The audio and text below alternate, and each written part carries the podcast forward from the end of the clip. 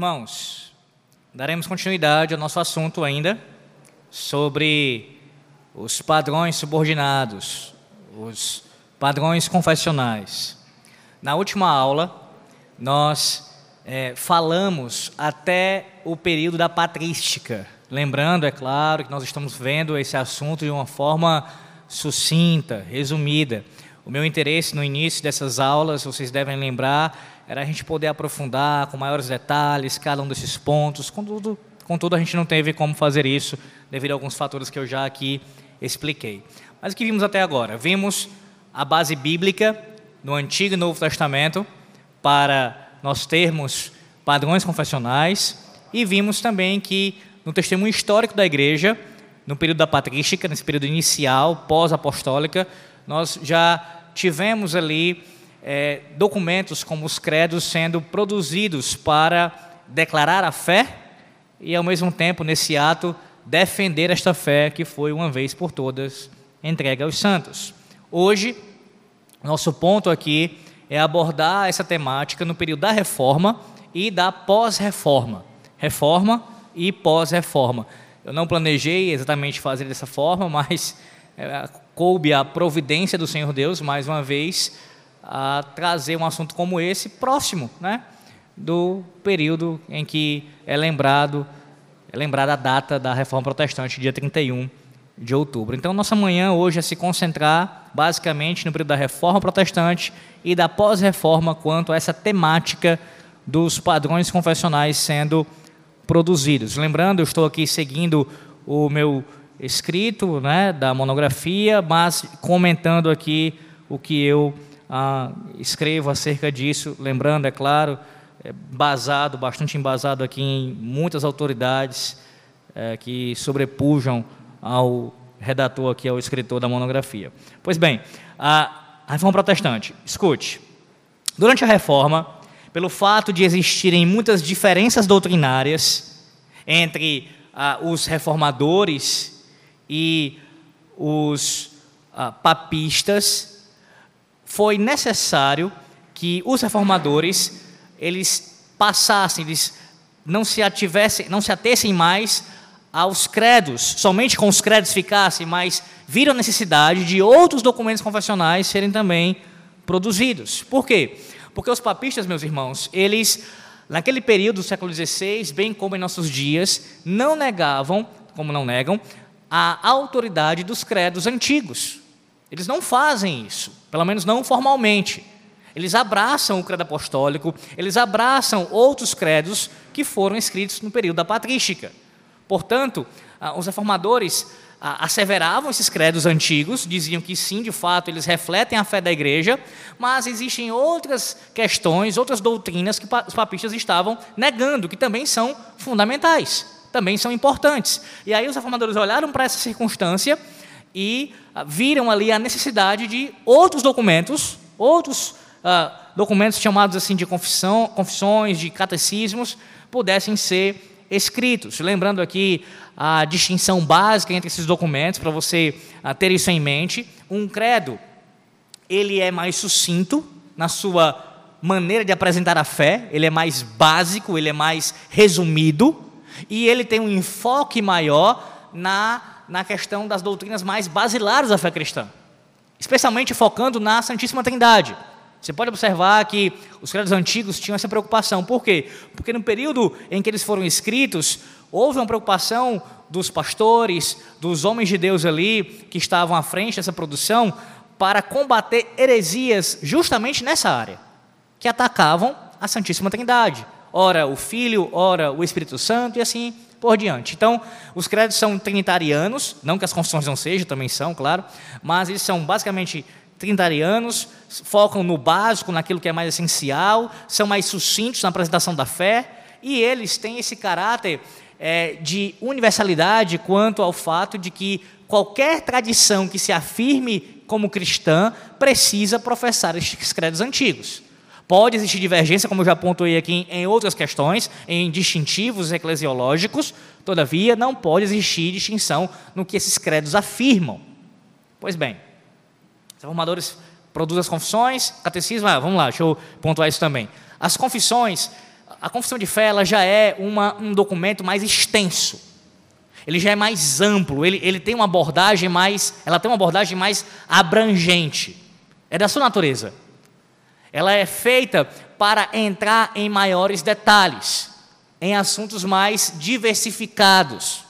Então ela é nesse sentido mais completa, mais robusta, teologicamente falando, uma confissão de fé.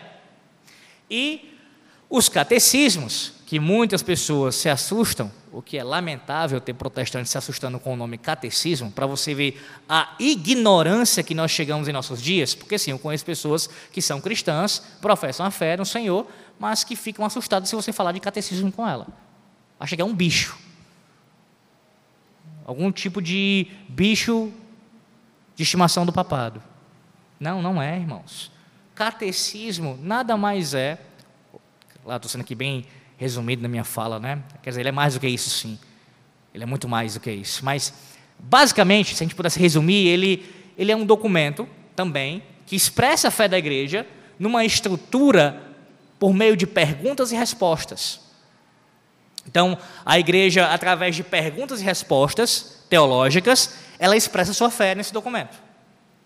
Então, ele tem essencialmente essa estrutura de perguntas e respostas. Catecismos maiores, tem catecismos que são mais extensos, tem outros que são mais sucintos, mas eles são basicamente isso, são estruturados em perguntas e respostas acerca da palavra de Deus.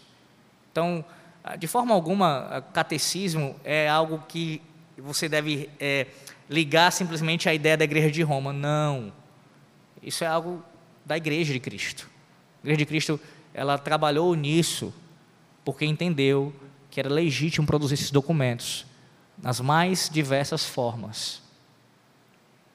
Pois bem, uh, um certo autor comentando sobre esse assunto, né, dessa necessidade dos reformadores eles produzirem essas confissões, ele diz o seguinte: de certa forma, podemos dizer que o que foram os séculos 4 e 5 para a elaboração dos credos foram os séculos 16 e 17 para a confecção das confissões e catecismos. A razão nos parece evidente.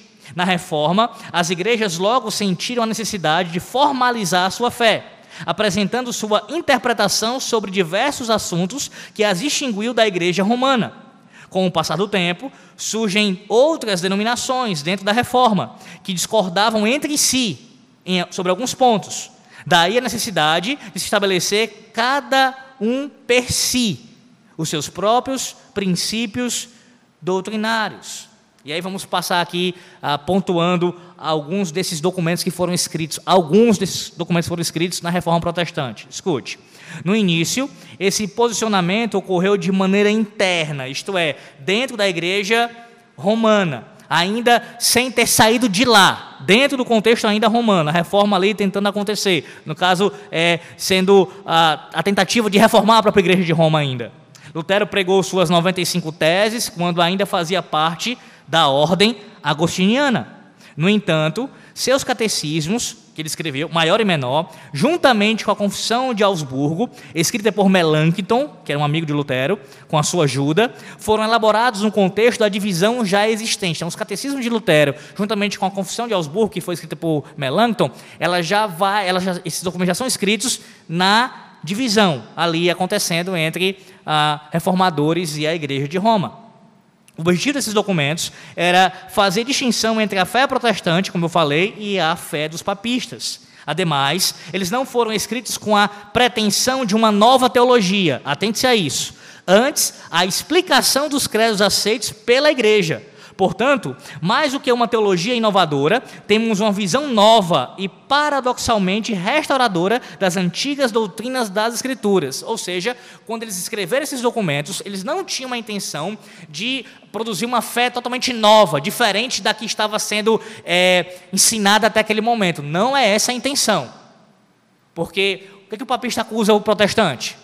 Eles falam assim, né? Dia 31 de outubro é comemorada a Revolução Protestante. Esse é o termo desonesto que eles utilizam conosco. A Revolução Protestante. Por quê? Porque o conceito de revolução traz essa ideia de uma de um, de um colocar por baixo tudo que foi construído. De abater mesmo todo o sistema. Destruir tudo e fazer novo agora, segundo o meu próprio pensamento. Não era essa a intenção da reforma protestante. Acaba com tudo e constrói constrói do zero. De maneira alguma. De maneira alguma. Apesar de que alguns ali com o espírito muito revolucionário se manifestaram no meio da reforma. Nesse caso, da quarta reforma, por meio dos anabatistas, a reforma radical, que iam, extrapolavam demais no seu entendimento do que deveria ser reformado, tentando reformar até aquilo que não precisava de reforma. Contudo, originalmente, este não é o pensamento de Lutero, não é o pensamento de Calvino, não é o pensamento dos principais reformadores. Não é. Tinham coisas que precisavam ser jogadas fora. Mas, como diz o ditado, não se lança o bebê juntamente com a água suja da bacia. Não se joga tudo fora. Porque nem tudo que a igreja de Roma, até o século XVI, professava era mentira, irmãos. Isso é um absurdo. Porque esse é o ataque que eles nos fazem. Eles dizem o seguinte: para o protestante, a igreja passou a existir no século XVI em diante. A tua igreja protestante só tem cinco séculos. Mentira! Nós cremos que a nossa fé ela é apostólica. E antes dos apóstolos a ensinar essas doutrinas, ela vem desde a antiga aliança. Então, não, não é algo inovador, muito menos revolucionário. É a mesma fé. Portanto, se você vivesse no século XVI ou antes do século XVI e professasse a fé em Cristo, você faria parte de qual igreja? Da única igreja existente naquele tempo a igreja de Cristo. Só que essa igreja, ela se degenerou a tal ponto que precisava de uma reforma, de uma volta aos princípios, aquilo que ela abandonou. Mas haviam coisas ainda nela caracterizava como igreja sim, tinham coisas ainda como igreja. Claro que ela piora com o passar do tempo. Isso acontece, por exemplo, se começa a acontecer o, o ruir dela de uma maneira mais ainda catastrófica, começa na sua contra-reforma, onde uma série de anátemas serão ali escritos e usados contra, contra nós. E aí na contra-reforma, no concílio de Trento, a igreja de Roma começa, no ato de amaldiçoar os protestantes, ela se amaldiçoa. E coloca-se debaixo ainda mais do juízo de Deus. Ela não, ela não reage à reforma protestante como deveria reagir, acatando aquilo que Deus falava por meio daqueles homens. Mas ela endurece ainda mais o seu coração. E se afasta cada vez mais, apostata de vez da fé. Mas entenda, até aquele momento, por mais que precisasse de reforma, nós tínhamos uma igreja ali, sim, constituída. Portanto, o que os reformadores queriam era reformar a igreja existente. Volta para o rumo, volta para a direção correta. Se afastou aqui, aqui, aqui, vamos voltar para cá. Então, as confissões escritas, elas, pode observar, se você conhece a confissão de fé de Westminster, por exemplo, e alguma outra, você pode observar que ela tem amparo em ensino, falando aqui só em termos confessionais, tá? não falando questões bíblicas. Ela, ela se ampara em documentos antigos também, ela cita, de alguma maneira, você vai ter ali o ensino que já foi, ensina, que já foi proferido anteriormente, sendo reverberado na Confissão de Fé de Westminster. Por exemplo, a Confissão de Fé de Westminster ela é trinitariana. E ela foi a primeira a asseverar isso? Em termos de documento histórico, confessional? Não. Confissões antes dela fizeram isso. Credos antes dela fizeram isso. Então ela vem é, ecoando esse mesmo ensino, essa fé que foi legada, essa herança. Continuando. Posteriormente, por volta do ano de 1580, o luteranismo adotou o chamado Livro de Concórdia depois pesquise sobre ele. O livro de Concórdia. Este é o padrão confessional dos luteranos até o dia de hoje. Ah, o objetivo era manter o movimento luterano unido. Por isso, os nobres da Alemanha promoveram a publicação desse documento. O teólogo ah, da história da igreja, em teologia histórica, o Dr. Karl Truman, ele diz o seguinte: o livro de Concórdia é, na verdade, uma coletânea de uma série de diferentes escritos. Isso é bem interessante. Nesses documentos, três têm origem patrística, os credos. Três foram escritos por Lutero, os catecismos e os artigos de Smalcade. E três por seu colega, Felipe Melanchthon, a Confissão de Augsburgo, a Apologia e o Tratado sobre o Poder e o Primado do Papa.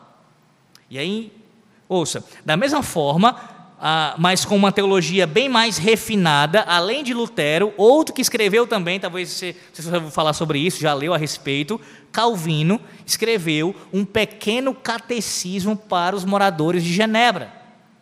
Além de instruir na fé reformada, com esse catecismo, ele visava uma maior unidade entre o povo que a professava, aquela fé. Nesse catecismo havia uma exposição do credo apostólico, do decálogo, da oração do Senhor, da palavra de Deus e dos sacramentos. Isso lembra você alguma coisa? Exposição do credo apostólico, a nossa confissão não faz isso, nossos catecismos não fazem isso. Mas não expõe os dez mandamentos, a oração do Senhor, a lei de Deus, a palavra de Deus não é exposta, os sacramentos não são expostos nos catecismos. Veja que isso já no século XVI, um século antes, Calvino fazendo em Genebra. Ele foi o texto base, esse catecismo, ah, utilizado para formular a Confissão de Genebra. O documento deveria ser subscrito, alguns podem pasmar, por todos os cidadãos de Genebra. Todos os cidadãos de Genebra deveriam subscrever a Confissão de Genebra. Antes disso, em 1536, houve a formulação da primeira confissão helvética, tendo como finalidade a simetria dos ensinos da reforma.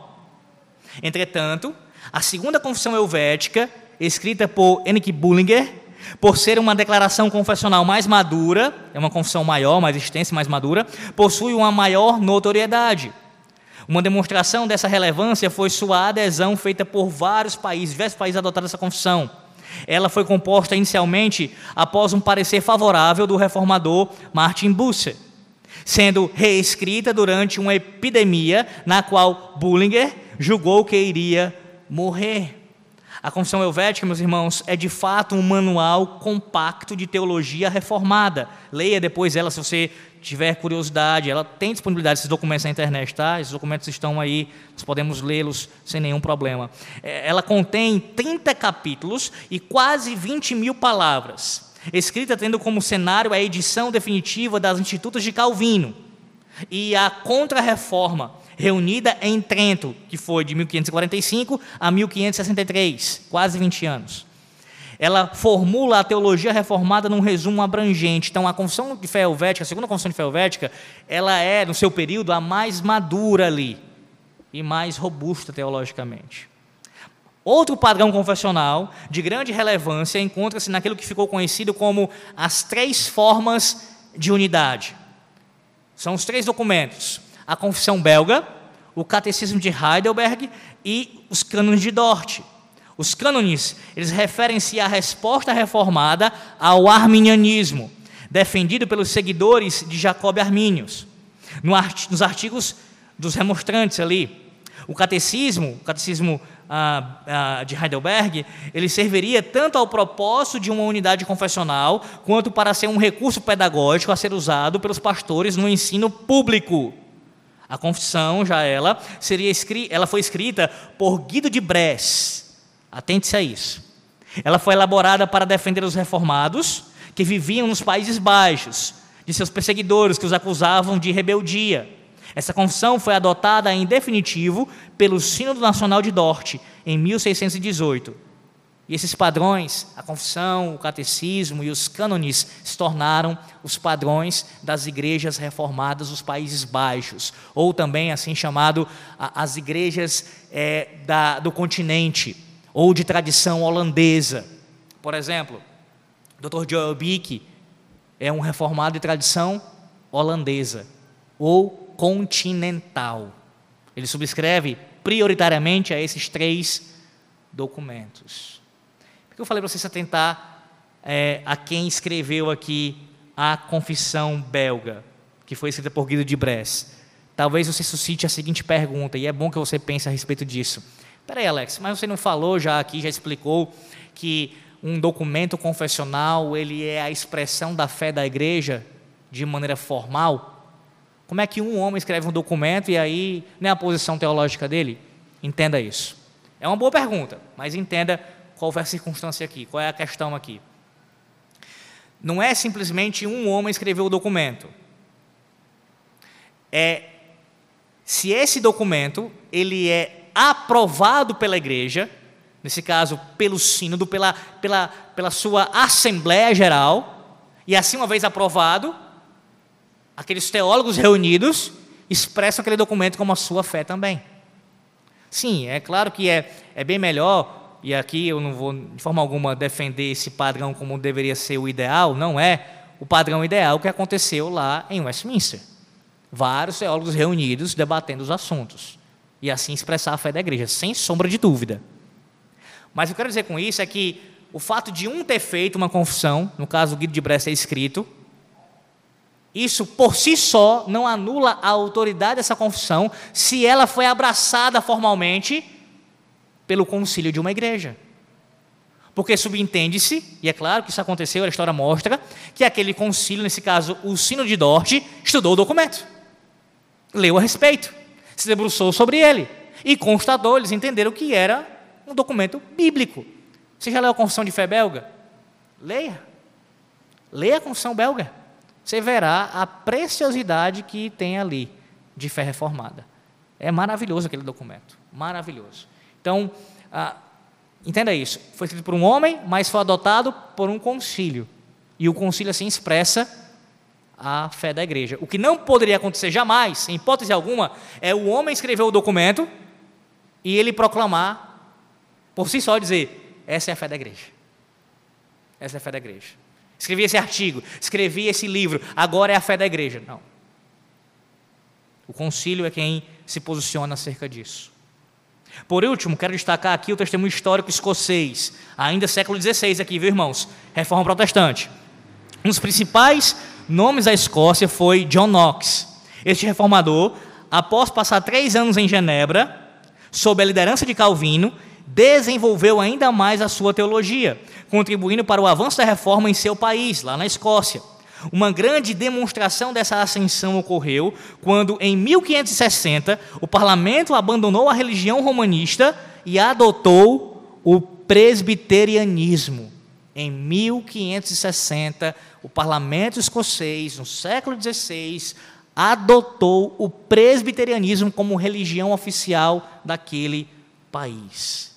Poucos dias depois, Knox e mais quatro homens elaboraram a Confissão Escocesa, que possuía uma teologia reformada.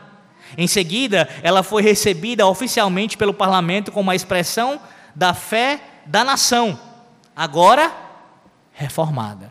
Antes papista, mas agora uma nação reformada, de fé reformada. E aí, meus irmãos, além dos documentos já citados aqui, período da reforma produziu muitos outros, muitos outros. Só para você ter uma ideia, os 67 artigos de Ulrich Zwinglio, os 39 artigos da Igreja Anglicana de 1563, a Confissão de Fé da Guanabara, escrita no Rio de Janeiro, uma confissão de fé feita aqui no Brasil, em 1558. Leia a história, eu vou, vou dar nem um spoiler acerca disso. Leia sobre a história de como essa confissão de fé foi escrita na Guanabara.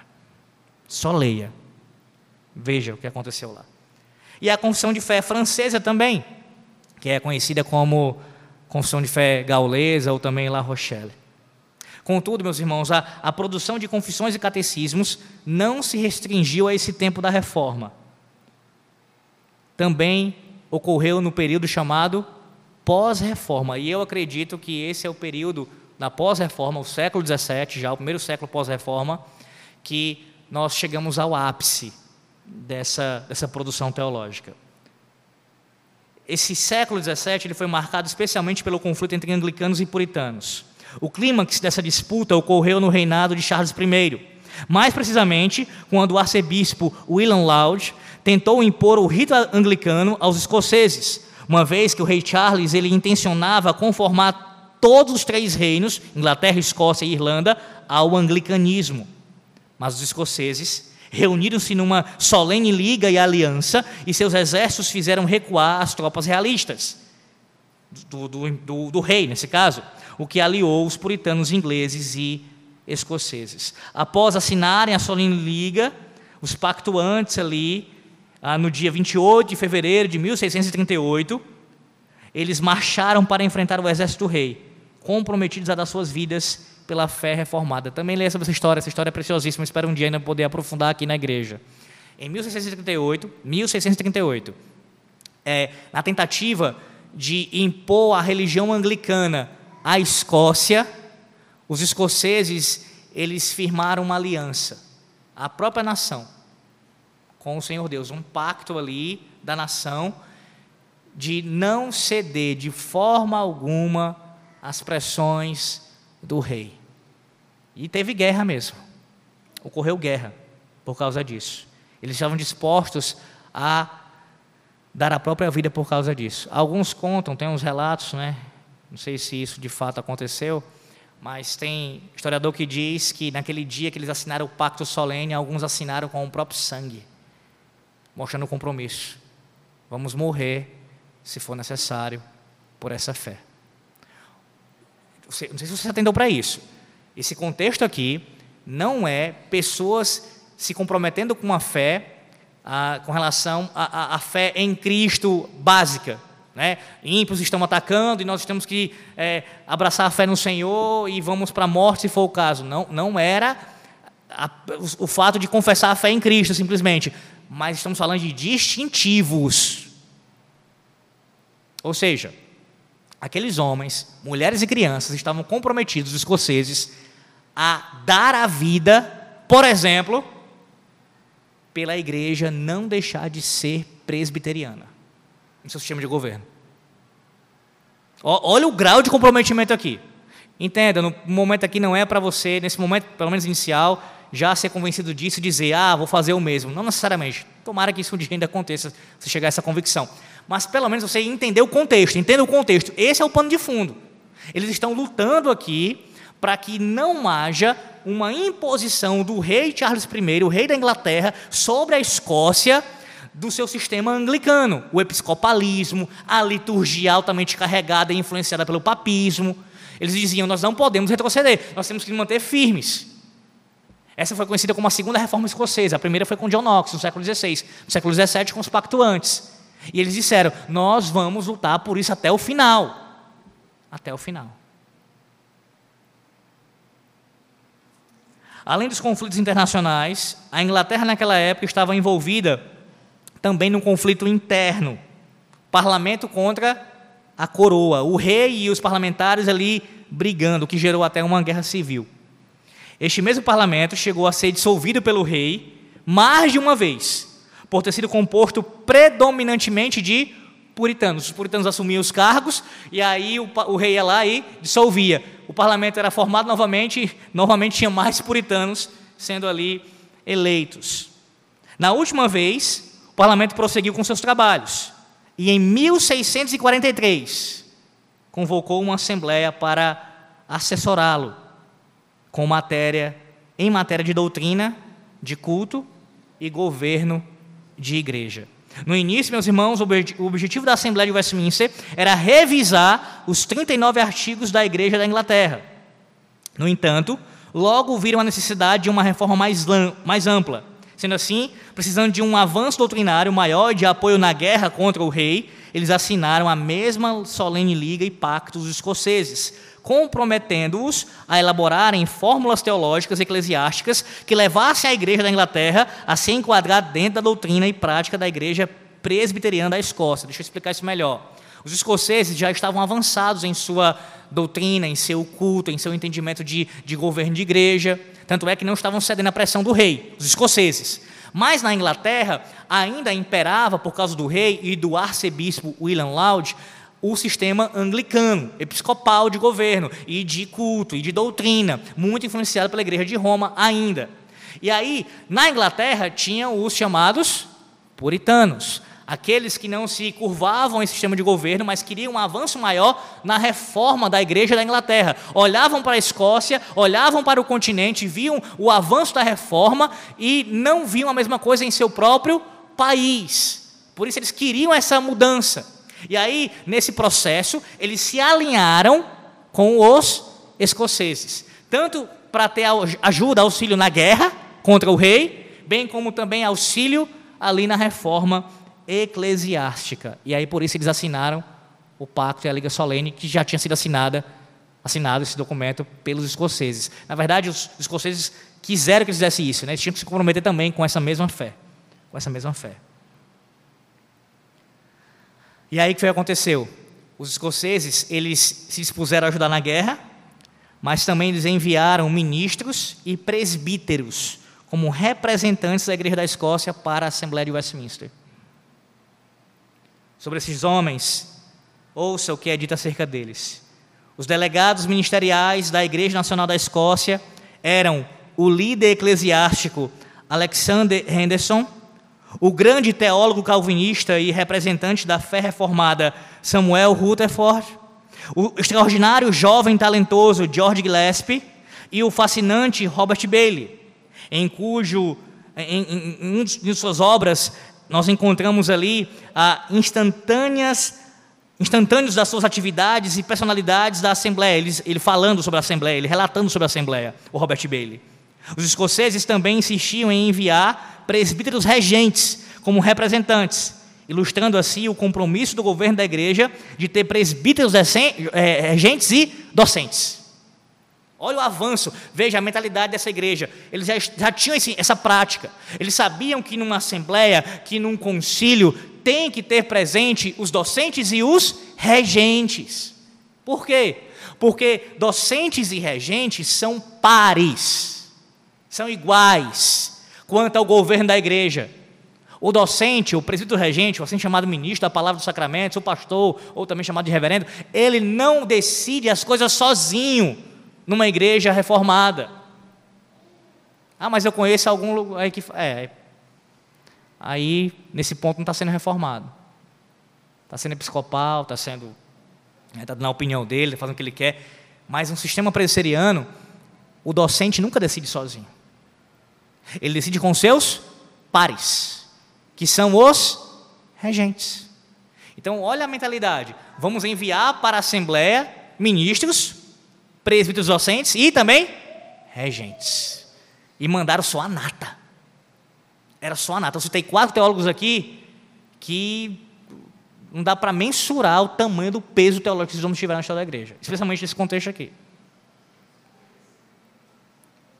Além dos presbiterianos, a Assembleia possuía anglicanos e congregacionais, constituindo ao todo 121 clérigos, mais 30 membros do parlamento, formando assim uma grande e ilustre Assembleia Nacional de Teólogos e Civis, reunidos em Westminster, Inglaterra, pelo Grande Parlamento, de 1 de julho de 1643 a 22 de fevereiro de 1648.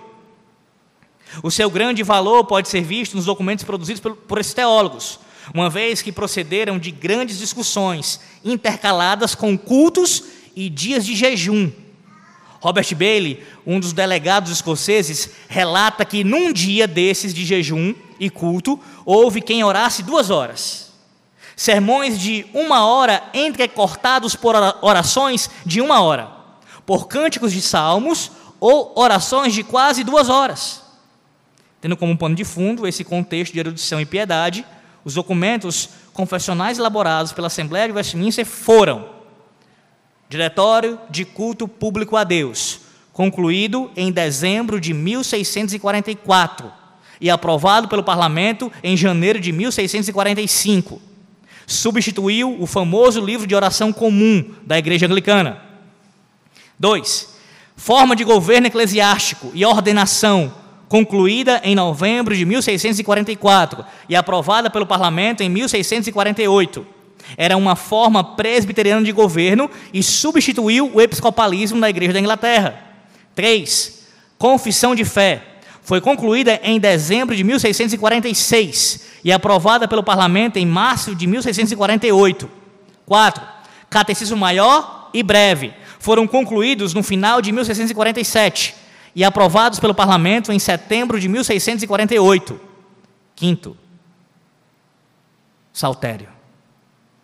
Versão métrica dos salmos para o culto. Havia várias versões concorrentes, mas uma versão específica ela foi aceita pelo parlamento. Ela foi finalmente aprovada em novembro de 1645, após uma extensa revisão. Foi aprovado no parlamento no ano seguinte, 1646. E esse saltério, para não ficar nenhuma dúvida, pelo menos nesse ponto, eu espero que não fique nenhuma dúvida histórica, eram 150 salmos. Somente. Dentre os padrões de Westminster, a Confissão de Fé tem sido considerada, meus irmãos, como um dos mais influentes documentos, após a Reforma Protestante, alcançando maior impacto no presbiterianismo do que as Estudos de Calvino, pois representa o ápice do desenvolvimento teológico reformado. Contudo, isso não significa que ela tenha uma teologia diferente dos grandes vultos no passado, como eu já apontei aqui. Na verdade, sua teologia possui expressão tanto agostiniana quanto calvinista. Ademais, sua espinha dorsal, onde todo o seu sistema teológico está fundamentado, é a teologia do pacto.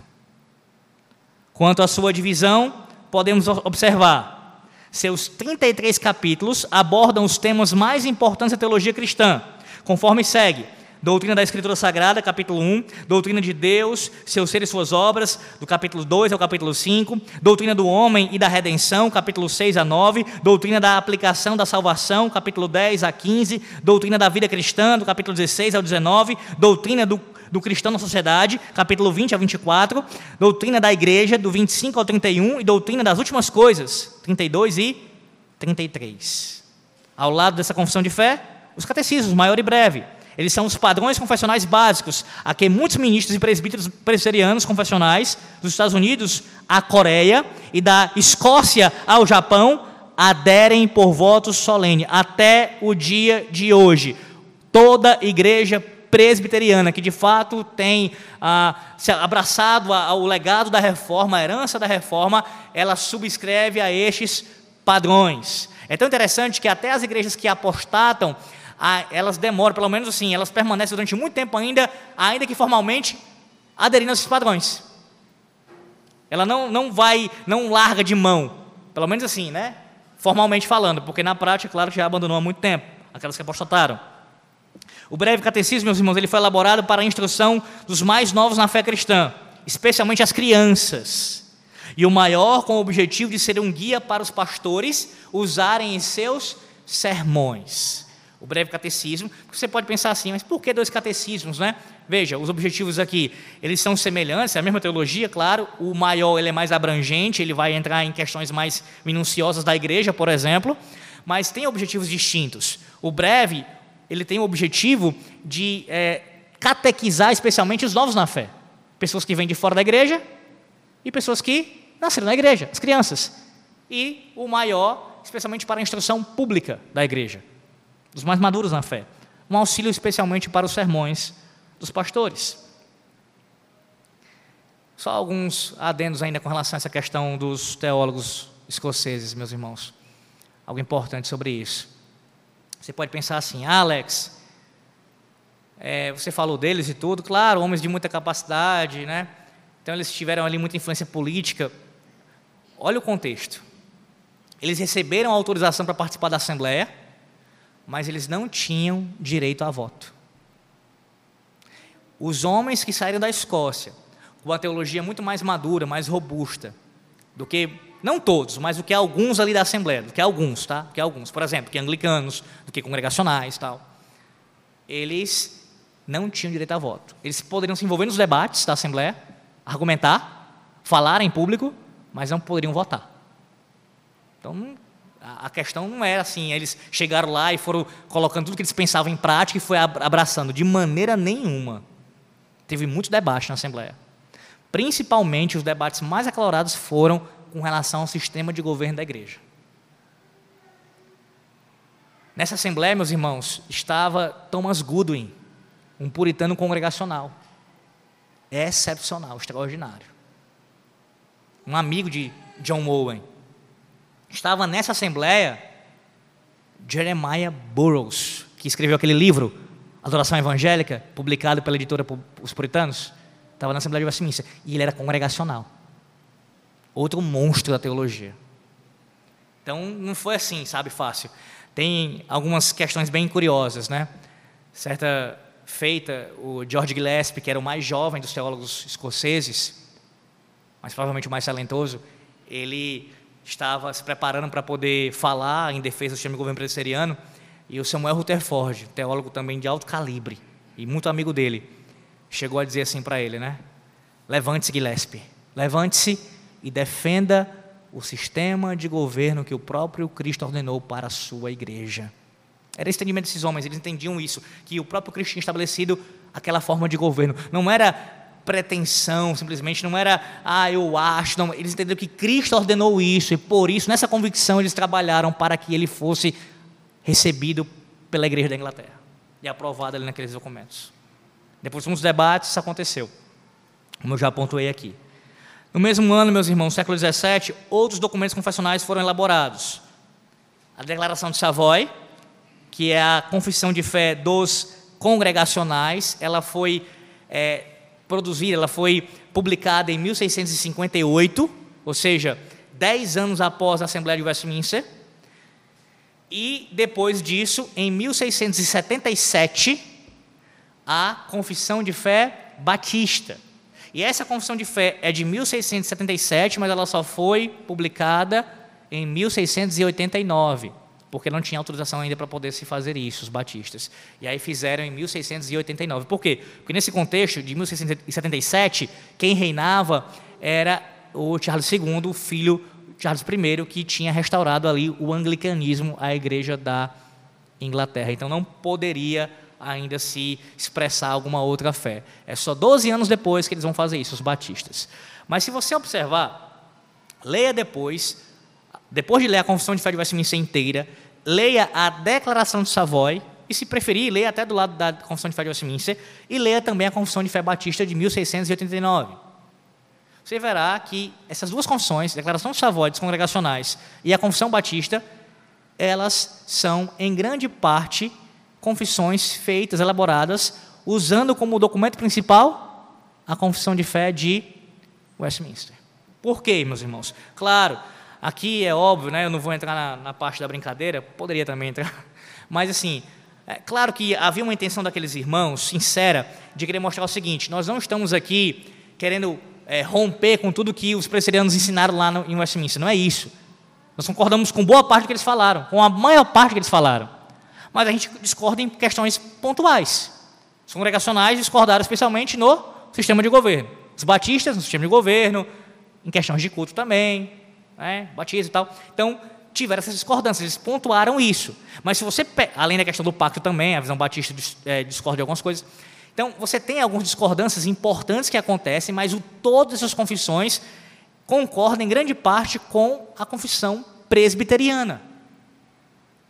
E aí que eu estou salientando um ponto positivo, tá? O ponto positivo é irmãos, que são irmãos em Cristo, que concordam conosco, esses irmãos congregacionais e batistas ah, particulares, concordam em, na maior parte conosco. Louvado, Deus, louvado seja, Deus, seja o Senhor Deus por isso. Que Deus seja louvado por isso, meus irmãos, porque isso é algo maravilhoso sim. Por outro lado, não posso deixar de falar isso, é claro, é, essas discordâncias são sérias para nós, são importantes para nós em termos de organização de igreja, é claro. Claro que são discordâncias importantes.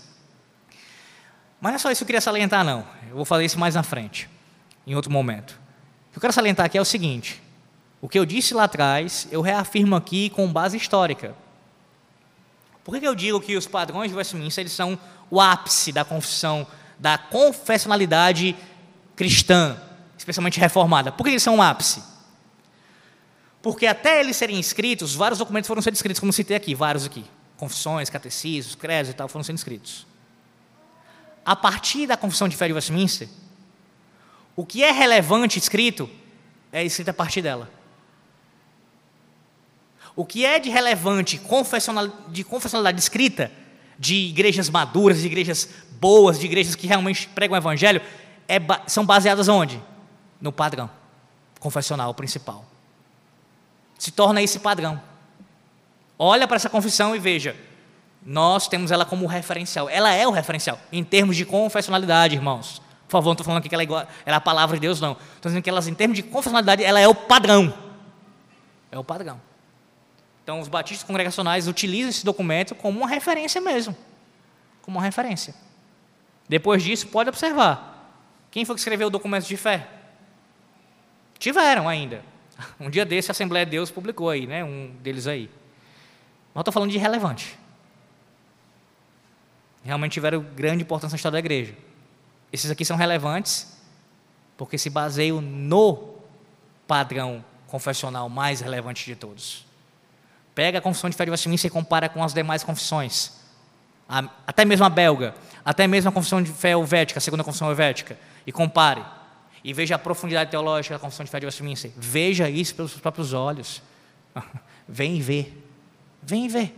Leia os padrões, veja as proposições, veja as sentenças, compare com as escrituras sagradas, veja isso.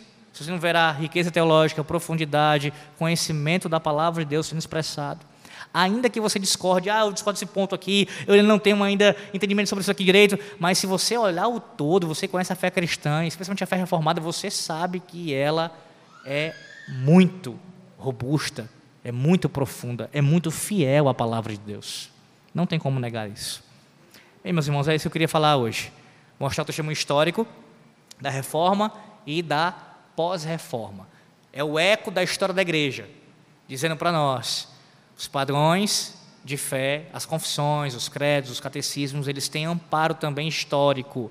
A igreja produziu isso, viu a necessidade de produzir, a importância de fazer, a legitimidade e, claro, a o fato de usar isso como uma expressão da fé e ao mesmo tempo combater os hereges. Na próxima aula, se Deus quiser, nós iremos ver as objeções. James Bannerman fala sobre isso, ele tem um capítulo tratando só das objeções e ele é mais sucinto na sua fala. As objeções aqui que eu trago na monografia, elas também são mais sucintas. Eu só, eu só pontuei três objeções à monografia. O que eu vou fazer na próxima, próxima aula? Espero que assim aconteça, né? esse é meu desejo. Eu dei uma aula aqui na nossa igreja em 2020 ainda, isso há três anos, acho que foi agosto, setembro de 2020, que eu suscitei dez objeções, dez objeções contra a subscrição confessional. E aí eu friso, a subscrição confessional é estrita, ou seja, você aderir aos padrões, vou pontuar aqui, no nosso caso, né, presbiterianos, nós subscrevemos os padrões de fé e Westminster de forma estrita, dizendo o seguinte: eles expressam fielmente a fé, a fé cristã. Então eu levanto dez objeções contra isso. Não, você não pode subscrever os padrões, muito menos dessa forma estrita. Não pode. Pois bem, levanto as objeções e assim respondo cada uma delas. Eu fiz isso em uma aula há três anos e eu acho que ela não está gravada. Então vou aproveitar o ensejo aqui para poder fazer isso. Próxima aula, se Deus quiser, eu falo sobre esse assunto e a gente conclui, é assim, se for da vontade do Senhor, esse tema da confessionalidade. Partimos finalmente a partir da outra aula, ou seja, depois da vinda do pastor Aldenor, dia 12 ele vem, então no dia 19, creio eu, começaremos a falar sobre teologia do culto. É isso, meus irmãos.